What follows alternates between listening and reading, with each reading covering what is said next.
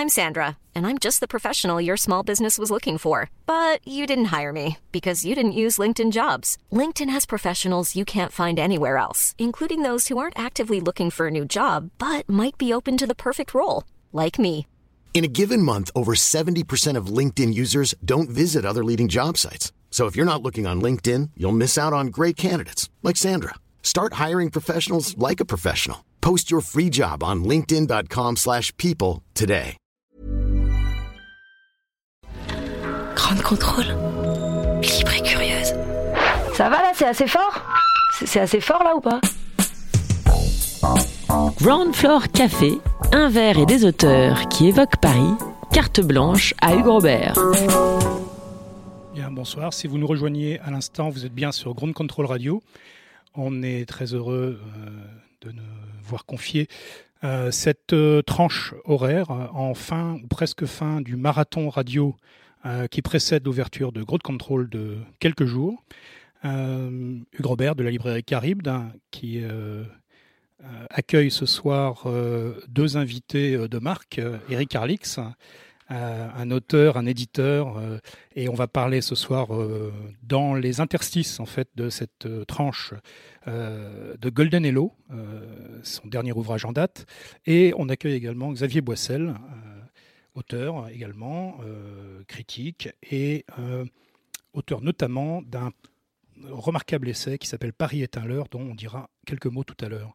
Alors, cette euh, petite heure ou ces trois quarts d'heure sont placés bien entendu sous le signe de la liberté et de la curiosité, parce qu'on est chez Grand Control. euh, et que ça nous convient tout à fait. C'est des choses qui nous tiennent à cœur en matière de littérature, en matière d'espace de convivialité littéraire. C'est aussi placé sous signe du réenchantement, du réenchantement de Paris, du réenchantement général de- des villes, euh, de remettre un peu de magie dans les villes, parce que c'est le thème euh, de ce marathon radio. Euh, réenchanter le monde, les villes et Paris, ça passe certainement par un certain nombre de choses dans lesquelles des espaces comme celui-ci ont leur rôle à jouer, dans lequel la littérature et les espaces d'échange de la littérature ont aussi un rôle essentiel à jouer. Et je pensais commencer par une question qui nous tient tous à cœur et sur laquelle on a déjà entendu beaucoup de gens s'exprimer euh, ce week-end, euh, qui est la question de la place de la consommation, euh, de passer d'une consommation aliénante à une consommation différente, alternative, de changer sa place. Et pour ça, la littérature a-t-elle aussi un rôle à jouer? Eric Arlix, qu'est-ce que tu en penses? Alors, l'aliénation de la consommation est sans rapport avec la littérature. Euh, alors, on pourrait dire que la commercialisation de la littérature est un processus industriel, donc euh, totalement optimisé, hein, et que des lieux qui veulent vendre euh, des livres un peu autrement avec d'autres critères sont forcément les bienvenus. Voilà.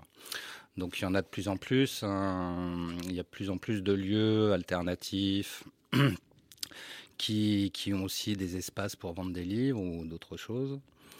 Et ces lieux ne s'affranchissent pas de, de- des industriels qui commercialisent le livre. C'est-à-dire il faut quand même toujours des diffuseurs, des distributeurs, des gens qui amènent soit les livres, soit l'information. Mais en tout cas, ils ont un rapport euh, plus, sympa avec les éditeurs et avec le, le milieu de la littérature. Il y a, la pression commerciale est beaucoup moindre. Donc c'est forcément, euh, c'est forcément une bonne chose pour, euh, pour les petits éditeurs qui ont de plus en plus euh, de mal à mettre euh, des livres en librairie. Quand on rentre dans une librairie, le rayon littérature, à 99%, c'est des romans, alors que la littérature, ce n'est pas que des romans. Et tous ces livres appartiennent à 90% à huit groupes qui ont racheté toutes les marques depuis 20 ans.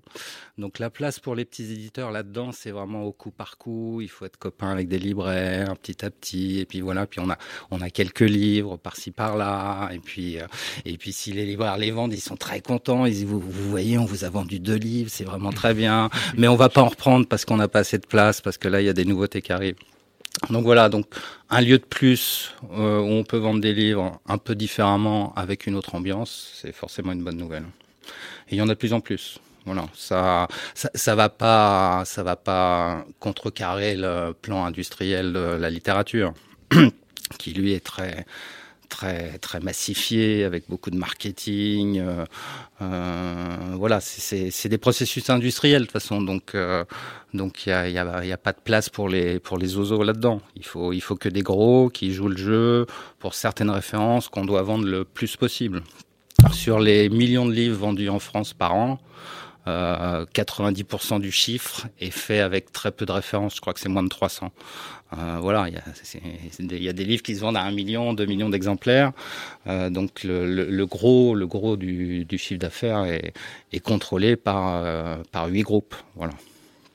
Ah, si tu veux bien, on y reviendra tout à l'heure, euh, de toute façon, sur cette question des espaces euh, inattendus et paradoxaux pour le livre, pour la littérature, et la façon dont il contribue à un réenchantement authentique.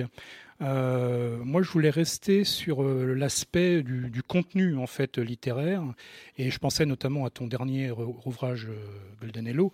Euh, donc Golden Hello, enfin pour les auditeurs et auditrices qui ne le connaîtraient pas, c'est un ensemble de, de scénettes euh, d'une très belle puissance poétique et littéraire qui n'a pas nécessairement été conçu pour, mais qui s'est retrouvé être ensuite par, par partie prenante d'un véritable spectacle musical avec deux artistes, euh, donc euh, guitariste et clavier, euh, qui accompagnent la déclamation poétique de certains de ces textes, pas tous. Hein. et l'un d'eux, notamment, met particulièrement en valeur sur la scène la façon dont, euh, de façon pas nécessairement spectaculaire, euh, mais en tout cas de façon extrêmement marchande, euh, on paraphrase souvent de bord ici, hein, et le, moindre acte en fait de, de consommation habille, habite nos vies au quotidien, en permanence,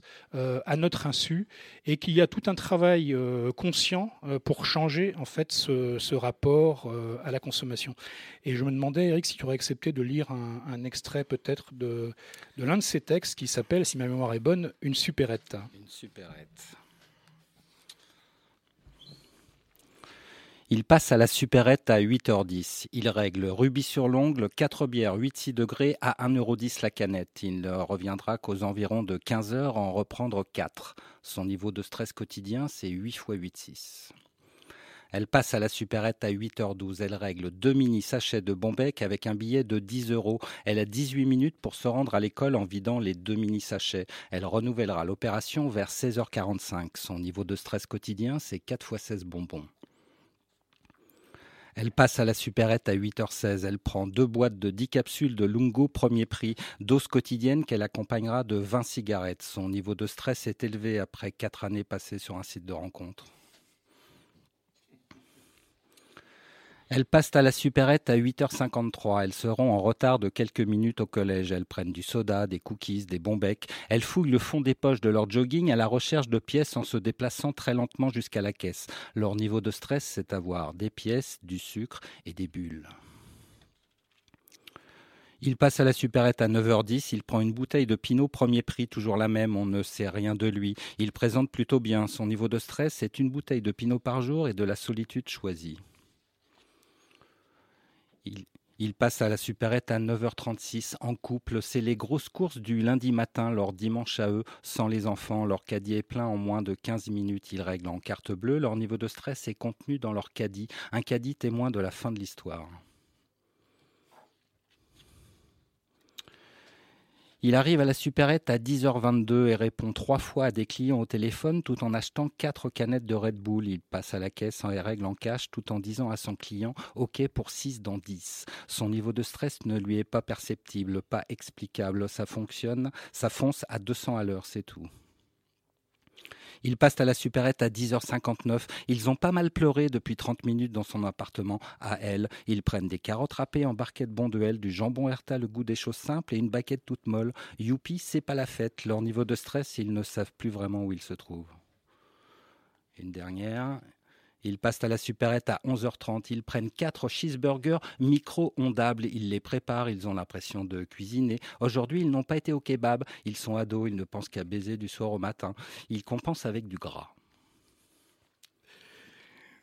Donc, ce, texte assez lumineux qui, nous montre bien, euh, je pense, le rôle que, peut, tenir la littérature dans la prise en compte critique d'un certain désenchantement, mais en provoquant déjà, et là je pense qu'on l'entendait et on le voyait dans le studio, les sourires, euh, le sourire est déjà salvateur et nous met dans la voie, en fait, je pense, d'un certain réenchantement euh, qui reste à construire. On, le sait bien, euh, la consommation, elle est omniprésente et il y a différentes pistes hein, qui s'esquissent maintenant depuis quelques temps pour échapper à ce stress des 8-6 et des autres.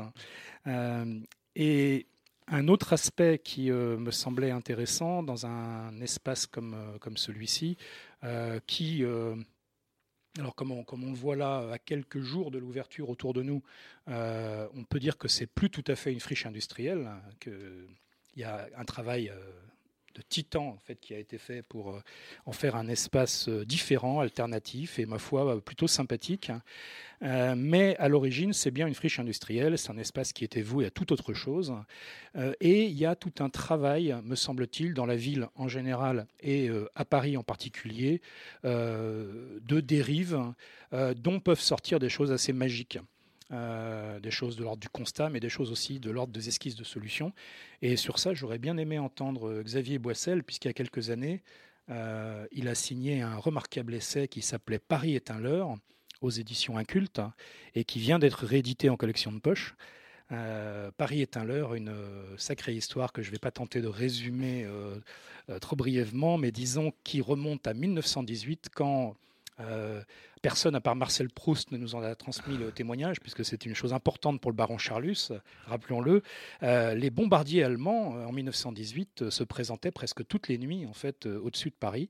et face à cette menace, l'état-major français avait eu l'idée de profiter de configuration de la scène qui permettait peut-être de créer des endroits euh, au sud-est et au nord-ouest de Paris qui seraient des leurs pour attirer les bombardiers ailleurs que sur la gare de l'Est, la gare du Nord, euh, euh, qui étaient leurs objectifs principaux.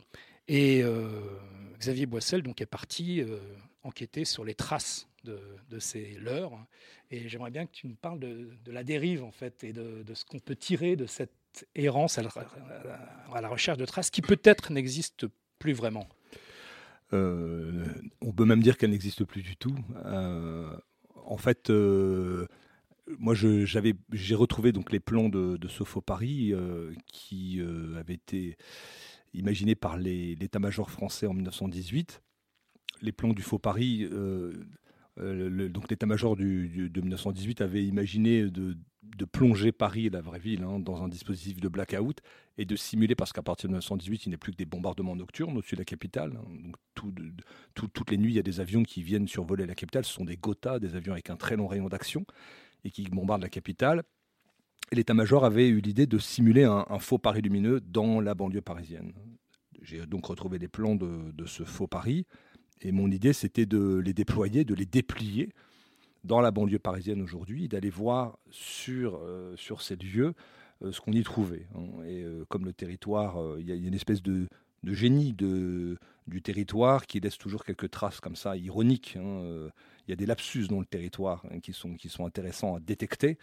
Et donc j'ai pris la carte du faux Paris, je l'ai plaquée sur, le, sur la, la, la, grande ceinture parisienne et je suis allé errer, divaguer dans ces, dans ces espaces aux confins de la capitale pour voir ce qu'on y, ce qu'on y trouvait. Alors bien sûr, on n'y trouve plus du tout les traces du faux Paris. en revanche, on y trouve des choses beaucoup plus, euh, beaucoup plus euh, inédites, beaucoup plus intéressantes quand on, quand on se laisse comme ça euh, dériver dans, ces espaces, dans, ces terrains vagues. Quand, quand on, quand on, voilà, quand on, c'est presque même si on voulait jouer sur les mots quand on divague dans les terrains vagues, dans, dans, des lieux presque extravagants, enfin je ne veux pas faire un peu de, d'étymologie, mais bon.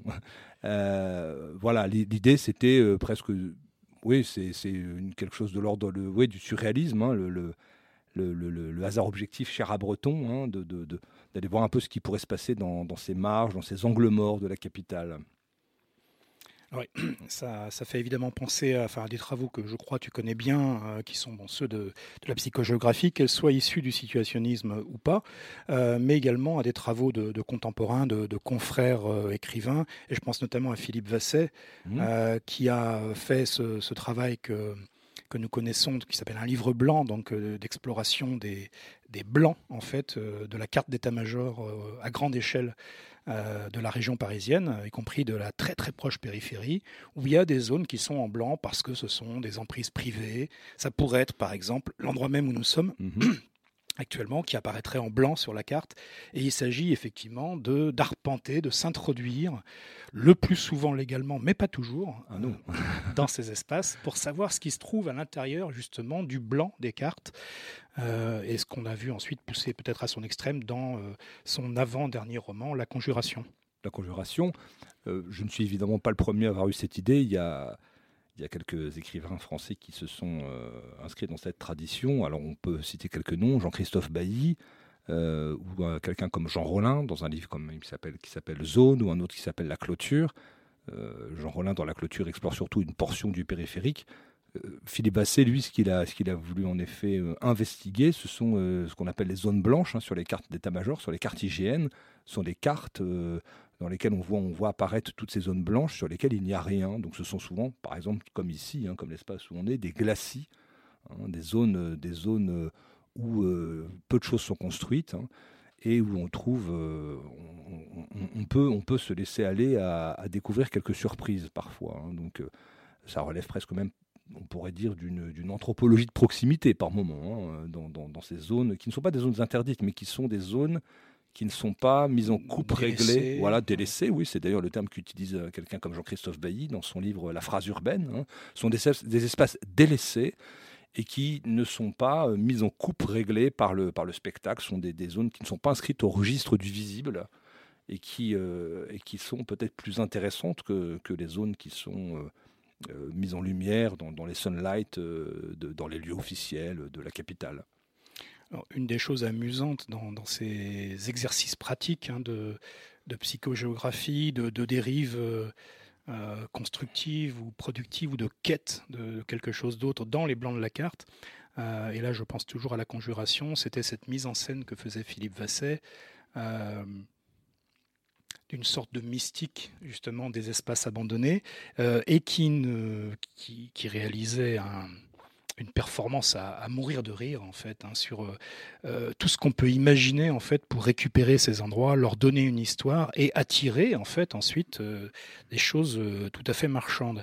Et je trouve intéressant que les voies que n'explorait pas évidemment Philippe Vasset sont précisément celles qui vivent, je crois, depuis déjà deux jours, enfin trois jours maintenant, bientôt sur cette radio dans le marathon de Ground Control Radio, qui sont des explorations alternatives non marchande ou peu marchande à euh, une logique de consommation, euh, y compris de consommation d'idéologie, de consommation de religion, enfin, qui sont euh, des choses qui aiment bien s'emparer de ces espaces mystérieux également pour y construire toutes sortes de, choses. Peut-être juste pour compléter, il y, a, deux artistes français qui sont vraiment très très bons, qui travaillaient ensemble avant, qui sont plus ensemble maintenant. C'est Laurent Tixador et Abraham Poincheval. Et leur, leur premier boulot, c'était de prendre une carte et de dire par exemple Paris-Nantes. Alors hop, ils font un trait avec une règle et après ils suivent ce chemin-là. Et donc ils traversent euh, des propriétés privées, des usines, des forêts. Donc c'est une autre manière d'explorer le territoire qui est, assez intéressante. Bon, maintenant ils travaillent plus ensemble, mais ils sont toujours sur ces idées-là de, survie, de parcourir des, lieux. Ça, rappelle un peu l'atelier de géographie parallèle de, Xavier Bismus et de, Philippe Vassé, qui rejoint tout à fait cette, idée-là de, voilà, tracer, donc tracer une droite et puis euh, d'aller dans des territoires qui ne sont pas forcément fléchés par l'idéologie, par le spectacle dont tu parlais à l'instant il, y a, toutes sortes de variations autour de, enfin, je, pense, hein, autour de cette dérive, qui sont en fait de prendre les espaces euh, qui ont été assignés à une certaine mission et puis de leur essayer et d'essayer de toutes ces forces de leur en trouver ou leur en donner une autre. Alors il y a pas mal de livres, donc j'invite les, auditrices et les auteurs qui seront intéressés à ne pas hésiter à venir faire un tour physiquement euh, à Ground Control dès que ce sera ouvert, d'ici moins de deux semaines maintenant, euh, une semaine et demie, et à se rendre au Concept Store et à la librairie où les attendent un certain nombre d'ouvrages en fait euh, sur ce thème ah absolument passionnant. Euh, le réenchantement, ça passe aussi par une chose, et là aussi, je pense que la littérature, euh, enfin tout ce qu'on essaye de faire, nous tous et nous toutes, a un rôle à jouer, c'est le mépris des cloisons. c'est le fait qu'un espace comme celui-ci, qui au départ n'est pas un espace prévu pour ni la fête, ni pour le réenchantement, ni pour la littérature, mais pour des choses plus prosaïques, peut-être, euh, joue en fait dans ce décloisonnement. Et je, crois que la démarche en fait de Ground Control s'inscrit beaucoup aussi dans ce décloisonnement, dans ce, ce fait de rejeter les frontières, d'occuper les marges, euh, de les rendre euh, habitables. et que là-dessus, la littérature a un vrai rôle à jouer. Et pour rejoindre ce que disait Eric Arlix en tout début de rencontre, euh, ce décloisonnement, ce mépris des frontières, c'est vrai que c'est souvent un travail que font davantage les petits éditeurs ou les éditeurs moyens, disons, que les grands très installés, qui sont finalement assez confortables dans les catégories euh, usuelles. Euh, est-ce que ça correspond à votre expérience de, praticien Xavier, Eric? Oui, quand on est un petit éditeur ou un éditeur moyen, comme tu dis, euh, il faut des lieux pour vendre ses livres.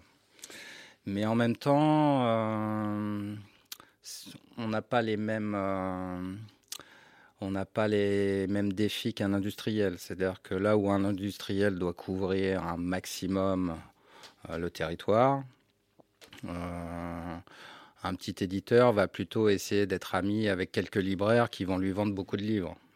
Puis finalement, ça peut faire un chiffre très correct aussi. Euh, alors après, c'est embêtant parce qu'après, on est obligé d'avoir un ami qui s'appelle Amazon. Ça, c'est compliqué. Parce qu'il y a beaucoup de territoires en France où on n'arrive pas à trouver de livres. Et donc là, on est bien obligé. Et c'est ça le problème.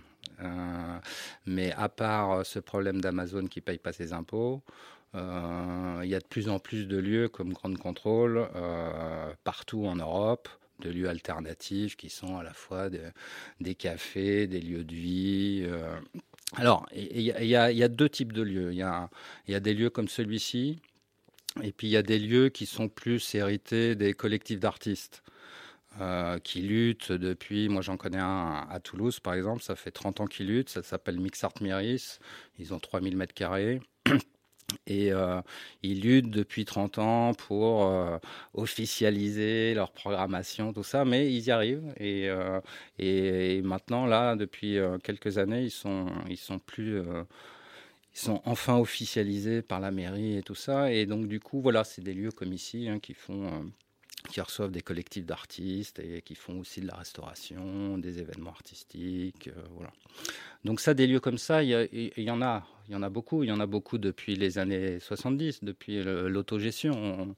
Il faut, bien s'organiser euh, face à la masse euh, de consommation pour trouver d'autres usages, d'autres manières de faire, d'autres lieux de convivialité. Donc ça, voilà c'est, c'est, ça redevient à la mode, voilà, c'est clair, mais euh, c'est, c'est, pas une nouveauté. Enfin, voilà, ça fait une quarantaine d'années que des gens essayent de s'organiser autrement. Voilà, c'est, obligatoire.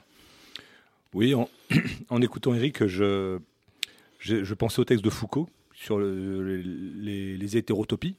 Et j'étais en train de me dire que le, le, le genre d'espace où nous sommes là en ce moment euh, est une forme d'hétérotopie on n'est pas très loin de, de l'utopie aussi, hein, euh, avec, euh, avec ce, genre d'espace, puisqu'on est, euh, on est loin effectivement de, de, lieux qui sont, qui sont mis en coupe par le pouvoir. Et alors, c'est pas forcément des lieux, ça peut pas forcément non plus être des lieux physiques, ça peut être aussi des lieux des lieux dématérialisés comme l'édition. L'édition, c'est quelque chose de, dématérialisé. Eric en sait quelque chose puisqu'il est, il éditeur aussi. Et ça peut être aussi, euh, l'édition peut être aussi une sorte de hors-lieu comme ça. Euh, je dirais pas de non-lieu, mais de hors-lieu, hein, de, de, possibilités comme ça de pouvoir faire un trou dans le spectacle, euh, au sens de Debord, puisqu'on a, on a évoqué Debord tout à l'heure. Et euh, l'utopie est encore très vivace et euh, on ne peut que s'en réjouir, surtout cette utopie un peu des années 70, comme ça, qui, qui essaie de prendre à revers, à revers l'idéologie, l'idéologie officielle, enfin tout le discours officiel, et puis, de lieux comme ça qui sont devenus euh, des, lieux complètement investis par la, par la marchandise, par la publicité, puisque la ville aujourd'hui hein, a été complètement confisquée par, par, par ce type de, de, promotion. Hein, c'est peut-être le moment de, relire un peu les livres d'Henri Lefebvre, ce, type de littérature, les livres de Pérec aussi, un, livre important comme espèce d'espace, si on voulait articuler un peu cette critique sociale avec, avec une forme littéraire qui serait, qui serait elle aussi à son tour utopique je, crois que je vais me permettre une, triple analogie, en fait. Euh, euh, Permettons-nous. je vais en prendre le risque.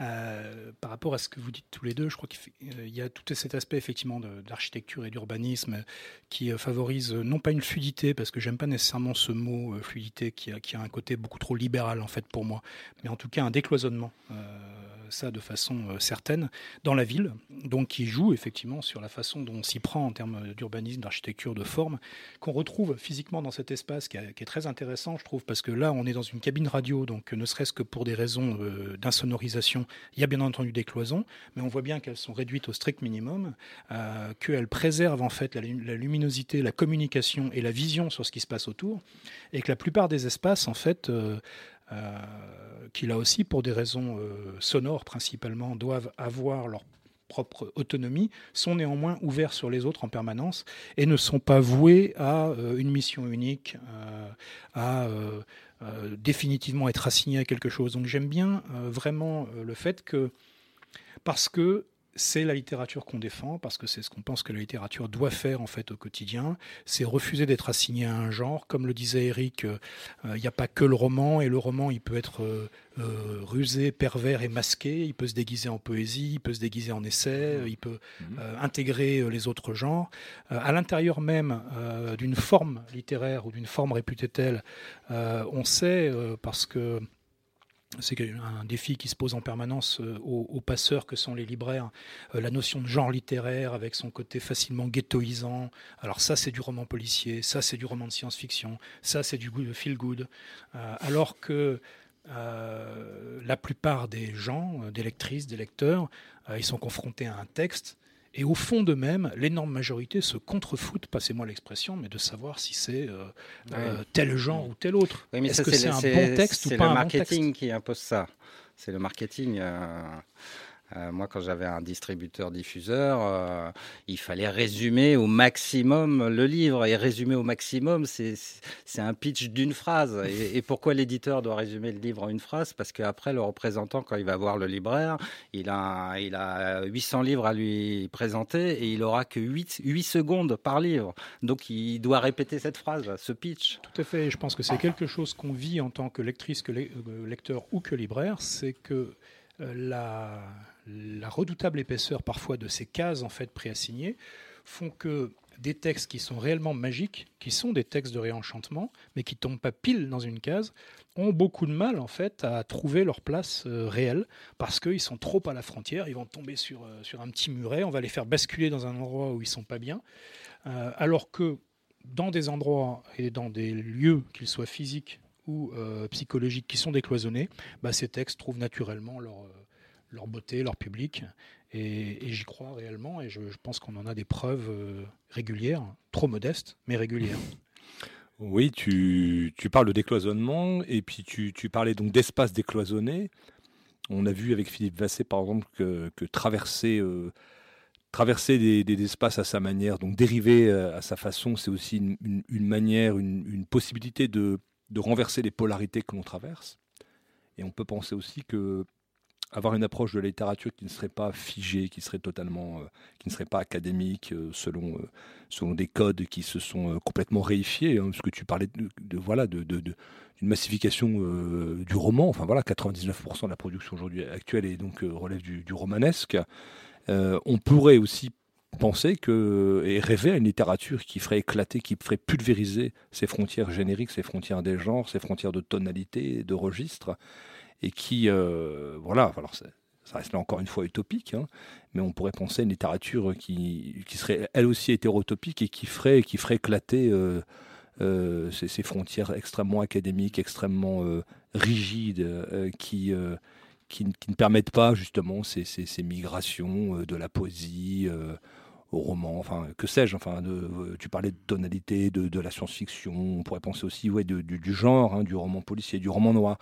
Euh, on pourrait penser à une littérature voilà, qui, qui ferait éclater euh, euh, ces frontières, ces frontières du, du genre. ce, serait aussi quelque chose de l'ordre de l'utopie. Alors je pense pour faire un, léger contre-pied par rapport à ce que je disais moi-même à l'instant et à ce qu'on disait là, je suis pas du tout en train de dire hein, ou, de, suggérer que euh, euh, les romans purs et durs ou euh, le policier pur et dur, c'est pas bien. il y a, un tas d'œuvres que j'adore dans, dans, ces domaines, bien entendu, mais je trouve que cette littérature des marges, des frontières et des interstices est globalement maltraitée alors qu'elle est d'une phénoménale richesse. Et c'est vrai que là, je trouve qu'il y a une vraie analogie par rapport à, à, l'accueil et à la gestion de l'espace, en fait, vis-à-vis cette fois non pas des, textes et des idées, mais des gens. Euh, c'est que euh, on a une trop une tendance, euh, nous comme les autres, hein, à, négliger en fait ce qui est dans la zone frontière, dans la marge. Euh, et c'est pas aussi euh, banal qu'on peut croire. On peut dire, oui, bah, évidemment, bien sûr, faut être accueillant, etc. Oui, euh, on peut le dire, mais c'est pas pour ça qu'on est capable de le faire. et ça demande une discipline beaucoup plus forte que ce qu'on croit. Et cette fois, revenons au champ littéraire, parce qu'on va quand même pas faire de politique ce soir, et surtout de politique concernant euh, l'accueil des migrants. Euh, mais je pense que vous saisissez ce que, ce que je veux dire euh, à trois quarts de mots. la littérature a un vrai rôle à jouer, à mon avis, dans cet accueil, dans cette transgression bon enfant hein, des, frontières, des espaces assignés, et que c'est à ça que servent beaucoup d'auteurs, beaucoup d'éditeurs et beaucoup de libraires. Et que ce travail, heureusement, et c'est ce qui me semble, et c'est ce qui me rend extrêmement optimiste, euh, euh, me semble de mieux en mieux et de plus en plus fait euh, depuis quelques années, malgré une sinistrose globale. ces espaces et ces lieux et ces personnes en fait qui jouent à un jeu un peu différent, plus ouvert, plus accueillant, me semble n'avoir été quand même jamais aussi nombreux. Mais ça, c'est peut-être ma perspective optimiste. Qui, euh, Oui, tu es très optimiste mm. parce que là, je, Hugues, je suis sûr que tu as plein de collègues libraires qui font un travail formidable. Mais quand même, quand même, la plupart des librairies en France ont fermé des rayons. Il n'y a plus de rayons poésie, il n'y a plus de rayons philo contemporaine, il n'y a plus de rayons photo.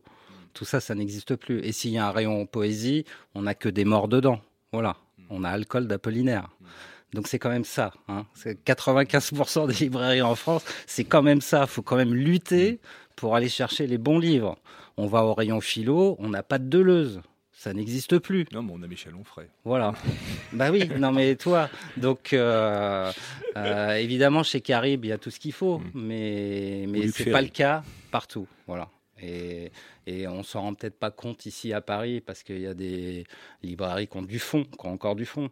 Mais euh, dans plein de grandes villes en province, il faut aller à la FNAC pour trouver les bons livres, parce qu'ils ont de la place. Donc ils ont encore les moyens d'avoir un peu de fond. sur ça, je suis obligé de m'inscrire en faux, comme on dit euh, dans les grandes radios, euh, parce que non, non, je connais vraiment plein d'exemples d'excellents confrères et consoeurs libraires dans des villes Il y a 1500 librairies en France, tu, peux m'en citer 10, 20, 30, 40 qui ont du Deleuze ou tout ce que tu veux. Mais, mais voilà, ça fait quand même une proportion très très faible. Moi, je, je vais vraiment aller dans le sens d'Eric. euh, Eric, par tout à l'heure, il a, il a, il a parlé. De... non, mais. Non, non, là, c'est vraiment la flèche du part. Euh, il a parlé de marketing et donc toi, tu, tu, as, tu as parlé aussi, tu as dit qu'il y avait en France encore une suspicion par rapport à la littérature de genre, que ce soit le fantastique, la science-fiction, le roman noir, le roman policier. Euh, effectivement, ça c'est vrai, il y a encore beaucoup de prévention et de préjugés chez les universitaires. Au demeurant, on voit bien maintenant que ce type de littérature est un marché, euh, un marché florissant. Euh, si on voulait parler euh, en termes marketing, on pourrait dire aussi que c'est un que c'est segmentant. Hein, donc on, voit bien que certaines certaines collections ont, même se sont spécialisées, ont, décliné hein, le thriller, etc. Quand on voit le succès, par exemple, d'un Michel Bussy ou d'un Maxime Chatham, on n'est pas du tout surpris. On voit bien que l'édition aussi, exactement comme le cinéma l'a fait avec la série Z, ou des films, par exemple, dans les années 70, des films de Romero, euh, sont devenus aujourd'hui bon, ben, des films qui étaient méprisés d'ailleurs hein, par la critique, par des gens comme les cahiers du cinéma, et des films qui étaient en revanche admirés par, euh, par Starfix, l'écran, l'écran fantastique dans les années 80, voilà, Mad Movie, enfin bon. Euh, on, peut faire l'analogie avec le cinéma, donc ce, ce, cinéma de genre qui était donc euh, voilà, qui émargeait à la série Z, a été repris en main aujourd'hui. On a ce qu'on appelle des blockbusters. Et on peut dire exactement la même chose aujourd'hui du fantastique, de la science-fiction et du thriller. Cette littérature de genre a été elle aussi récupérée euh, par le marketing et par la marchandise. Et c'est ce qui, ce qui marche très très bien. On voit, on voit le, succès de, certains écrivains aujourd'hui et c'est, pas très très étonnant. Donc euh, moi j'aurais plutôt tendance à aller dans le sens d'Eric. Il y a quand même une offensive marketing qui est très très forte et il a raison. Il suffit d'aller n'importe quelle librairie aujourd'hui, euh, même à Paris, hein, et de voir que par exemple, le rayon poésie ou le rayon euh, sciences humaines est réduit à sa portion congrue.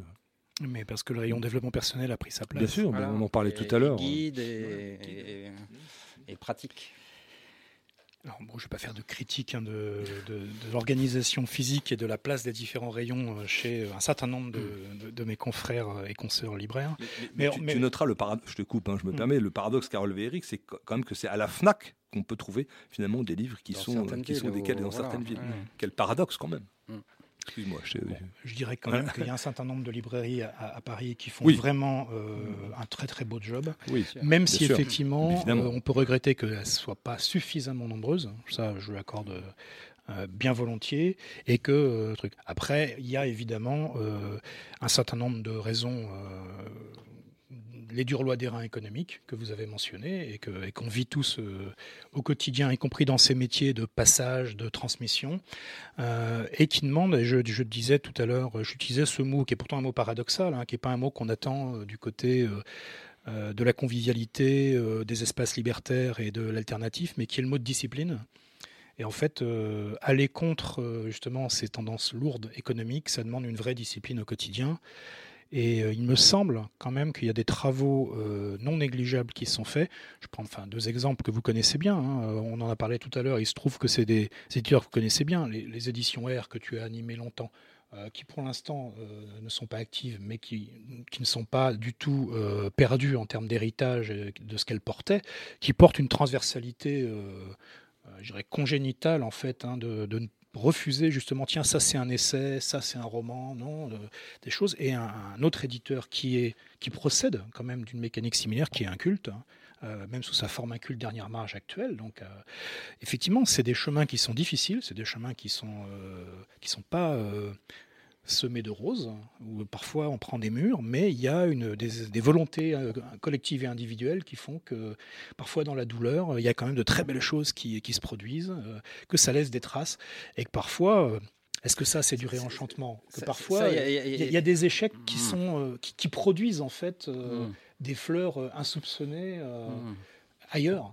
Et, ça, bon, c'est peut-être ah, aussi l'optimisme, les, les, les, talents, enfin, j'aime pas ce mot, mais les, des auteurs qui ont des choses à dire intéressantes, ça, il y en a toujours. C'est pas le problème. Le problème, c'est que ça fait maintenant 120 ans que les industriels du livre veulent vendre des best-sellers. Voilà. C'est sûr, euh, comme, n'importe quel processus industriel, c'est sur le volume qu'on gagne de l'argent.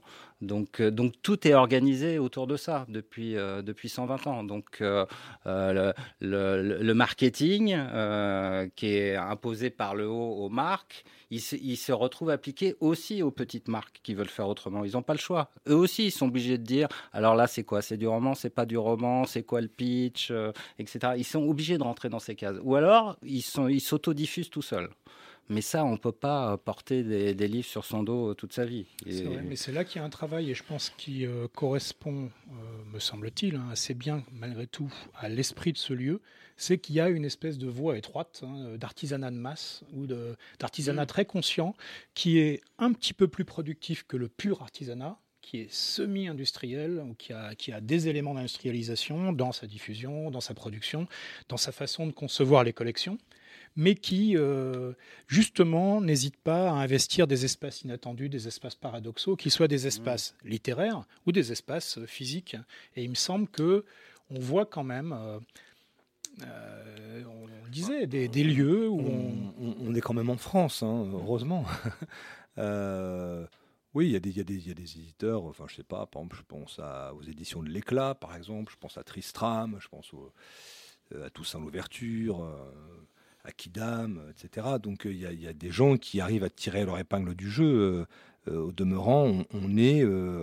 alors, Eric dit 120 ans, moi je pense qu'on pourrait même remonter jusque Balzac. Hein. Il y a des textes de Balzac qui parlent déjà de la cavalerie, hein, qui est un terme qu'on utilise chez, les éditeurs, on fait de la cavalerie aussi. Hein.